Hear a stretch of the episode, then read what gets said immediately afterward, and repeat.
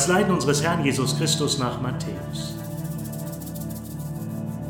Einer der zwölf, namens Judas Iskariot, ging zu den hohen Priestern und sagte, Was wollt ihr mir geben, wenn ich euch Jesus ausliefere? Und sie zahlten ihm 30 Silberstücke. Von da an suchte er nach einer Gelegenheit, ihn auszuliefern.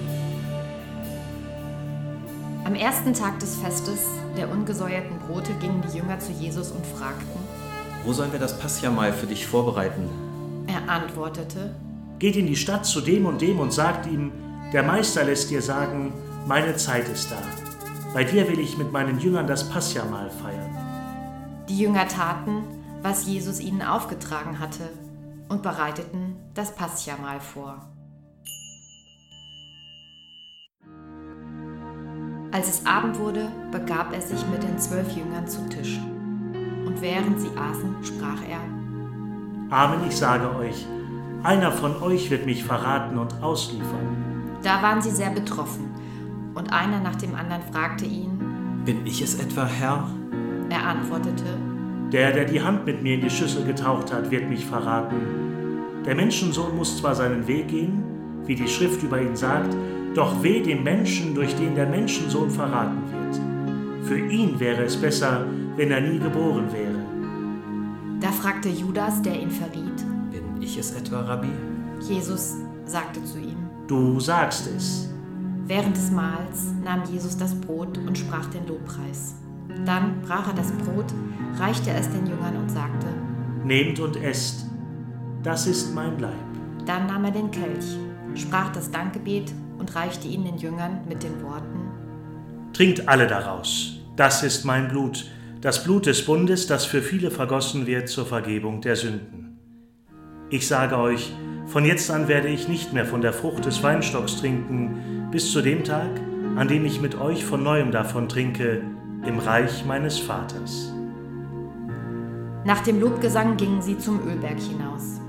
Da sagte Jesus zu ihnen, Ihr alle werdet in dieser Nacht an mir Anstoß nehmen und zu Fall kommen. Denn in der Schrift steht, ich werde den Hirten erschlagen, dann werden sich die Schafe der Herde zerstreuen. Aber nach meiner Auferstehung werde ich euch nach Galiläa vorausgehen. Petrus erwiderte ihm, Und wenn alle an dir Anstoß nehmen, ich niemals. Jesus entgegnete ihm, Amen, ich sage dir, in dieser Nacht noch ehe der Hahn kräht, wirst du mich dreimal verleugnen. da sagte Petrus zu ihm, Und wenn ich mit dir sterben müsste, ich würde dich nie verleugnen. Das gleiche sagten auch alle anderen Jünger. Darauf kam Jesus mit den Jüngern zu einem Grundstück, das man Gethsemane nennt, und sagte zu ihnen, Setzt euch und wartet hier, während ich dort bete. Und er nahm Petrus und die beiden Söhne des Zebedeus mit sich. Da ergriff ihn Angst und Traurigkeit, und er sagte zu ihnen, Meine Seele ist zu Tode betrübt. Bleibt hier und wacht mit mir. und er ging ein Stück weiter, warf sich zu Boden und betete.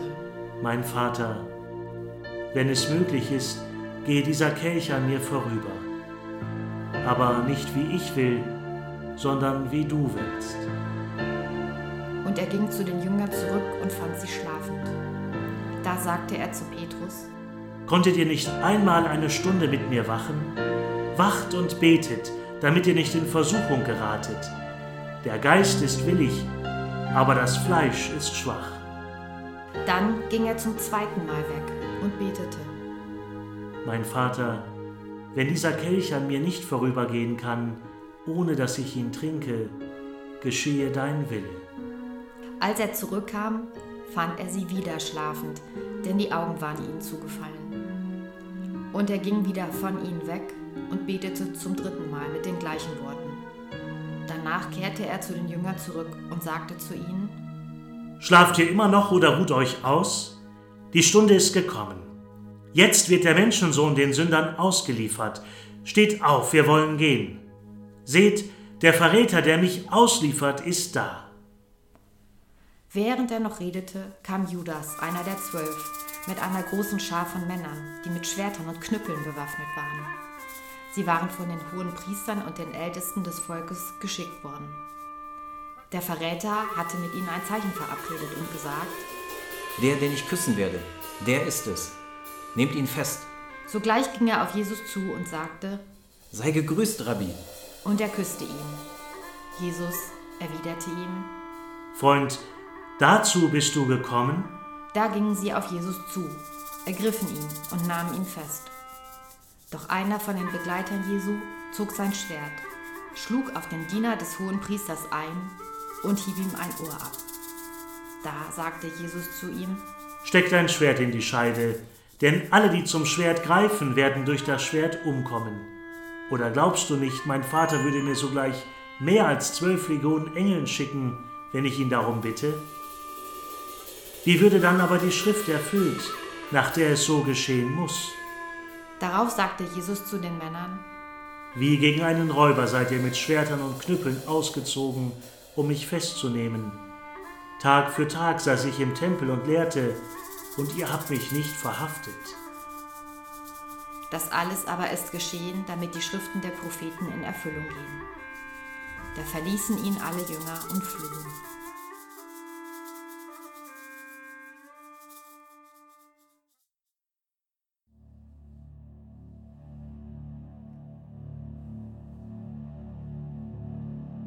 Nach der Verhaftung führte man Jesus zum hohen Priester Kaiaphas, bei dem sich die Schriftgelehrten und die Ältesten versammelt hatten.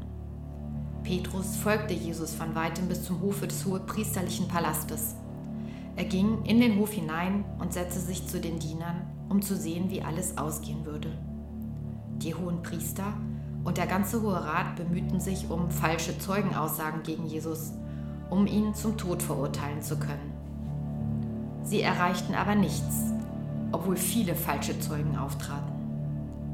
Zuletzt kamen zwei Männer und behaupteten, Er hat gesagt, ich kann den Tempel Gottes niederreißen und in drei Tagen wieder aufbauen. da stand der hohe Priester auf und fragte Jesus. Willst du nichts sagen zu dem, was diese Leute gegen dich vorbringen? Jesus aber schwieg.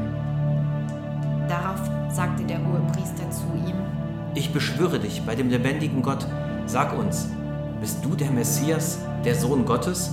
Jesus antwortete, Du hast es gesagt. Doch ich erkläre euch, von nun an werdet ihr den Menschensohn zur Rechten der Macht sitzen und auf den Wolken des Himmels kommen sehen. da zerriss der hohe Priester sein Gewand und rief, Er hat Gott gelästert. Wozu brauchen wir noch Zeugen? Jetzt habt ihr die Gotteslästerung selbst gehört. Was ist eure Meinung? sie antworteten, Er ist schuldig und muss sterben. Dann spuckten sie ihm ins Gesicht und schlugen ihn. Andere ohrfeigten ihn und riefen, Messias, du bist doch ein Prophet, sag uns, wer hat dich geschlagen? Petrus aber saß draußen im Hof. Da trat eine Magd zu ihm und sagte, Auch du warst mit diesem Jesus aus Galiläa zusammen. doch er leugnete es vor allen Leuten und sagte, Ich weiß nicht, wovon du redest. Und als er zum Tor hinausgehen wollte, sah ihn eine andere Magd und sagte zu denen, die dort standen, Der war mit Jesus aus Nazareth zusammen. wieder leugnete er und schwor. Ich kenne den Menschen nicht. Kurz darauf kamen die Leute, die dort standen, zu Petrus und sagten, Wirklich, auch du gehörst zu ihnen. Deine Mundart verrät dich. da fing er an, sich zu verfluchen und schwor. Ich kenne den Menschen nicht. Gleich darauf krähte ein Hahn, und Petrus erinnerte sich an das, was Jesus gesagt hatte.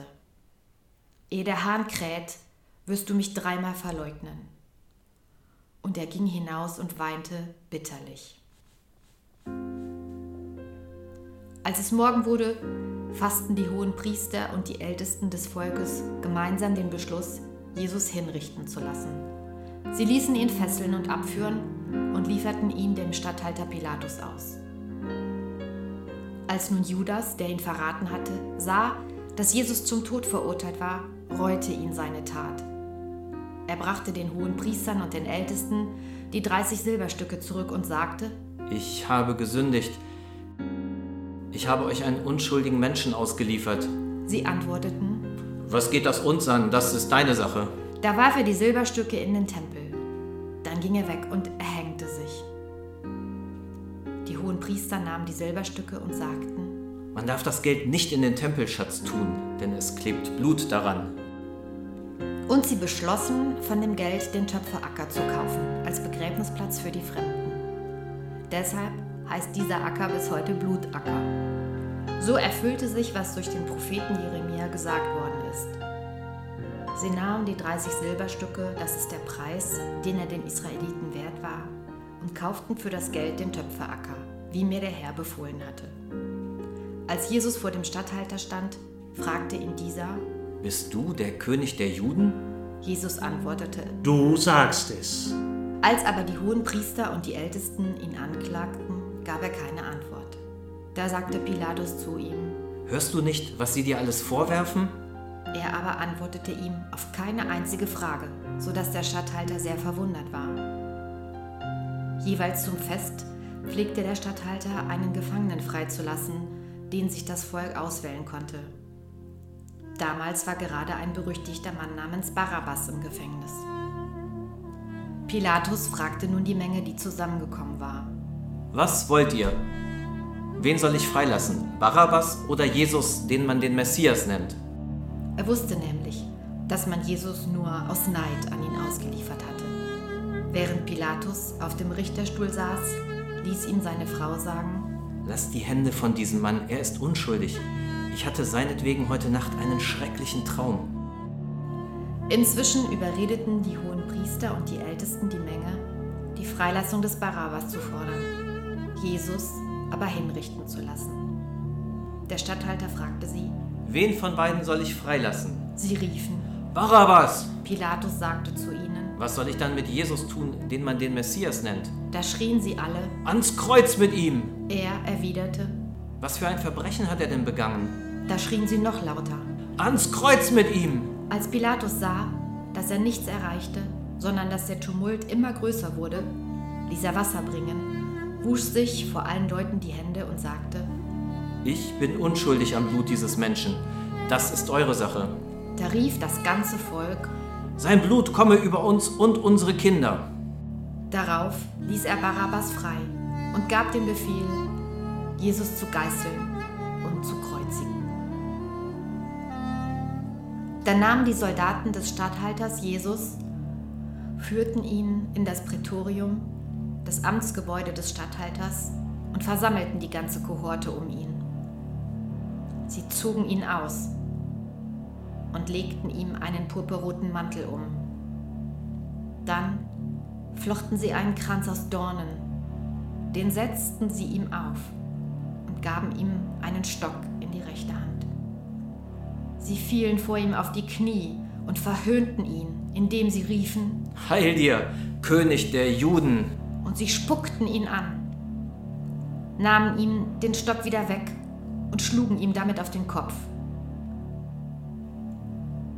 Nachdem sie so ihren Spott mit ihm getrieben hatten, nahmen sie ihm den Mantel ab und zogen ihm seine eigenen Kleider wieder an. Dann führten sie Jesus hinaus, um ihn zu kreuzigen. Auf dem Weg trafen sie einen Mann aus Cyrene namens Simon. Ihn zwangen sie, Jesus das Kreuz zu tragen. So kamen sie an den Ort, der Golgotha genannt wird, das heißt Schädelhöhe. Sie gaben ihm Wein zu trinken, der mit Galle vermischt war. Als er aber davon gekostet hatte, wollte er ihn nicht trinken. Nachdem sie ihn gekreuzigt hatten, warfen sie das Los und verteilten seine Kleider unter sich. Dann setzten sie sich nieder und bewachten ihn. Über seinem Kopf hatten sie eine Aufschrift angebracht, die seine Schuld angab.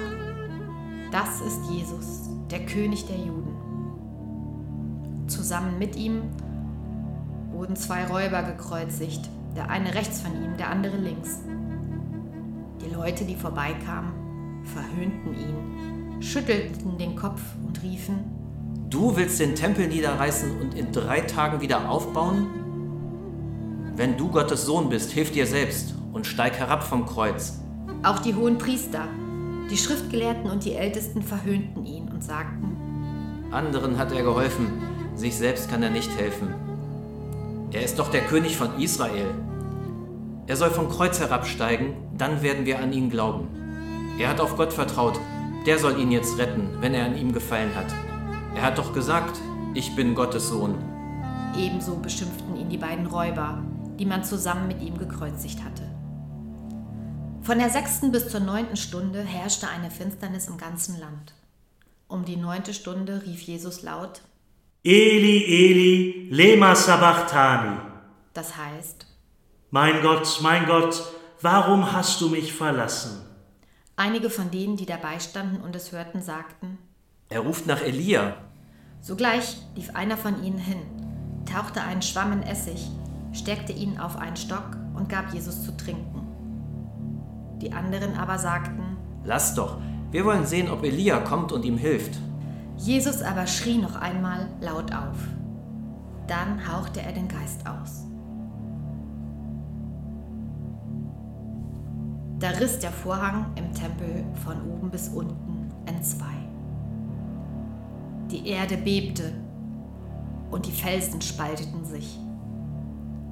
Die Gräber öffneten sich und die Leiber vieler Heiligen, die entschlafen waren, wurden auferweckt. Nach der Auferstehung Jesu verließen sie ihre Gräber, kamen in die heilige Stadt und erschienen vielen. Als der Hauptmann und die Männer, die mit ihm zusammen Jesus bewachten, das Erdbeben bemerkten und sahen, was geschah, erschraken sie sehr und sagten, Wahrhaftig, das war Gottes Sohn. Auch viele Frauen waren dort und sahen von weitem zu. Sie waren Jesus seit der Zeit in Galiläa nachgefolgt und hatten ihm gedient. Zu ihnen gehörten Maria aus Magdala, Maria, die Mutter des Jakobus und des Josef, und die Mutter der Söhne des Zebedäus. Gegen Abend kam ein reicher Mann aus Arimathäa namens Josef. Auch er war ein Jünger Jesu. Er ging zu Pilatus und bat um den Leichnam Jesu. Da befahl Pilatus, ihm den Leichnam zu überlassen. Josef nahm ihn und hüllte ihn in ein reines Leinentuch. Dann legte er ihn in ein neues Grab, das er für sich selbst in einen Felsen hatte hauen lassen. Er wälzte einen großen Stein vor den Eingang des Grabes und ging weg. Auch Maria aus Magdala und die andere Maria waren dort. Sie saßen dem Grab gegenüber.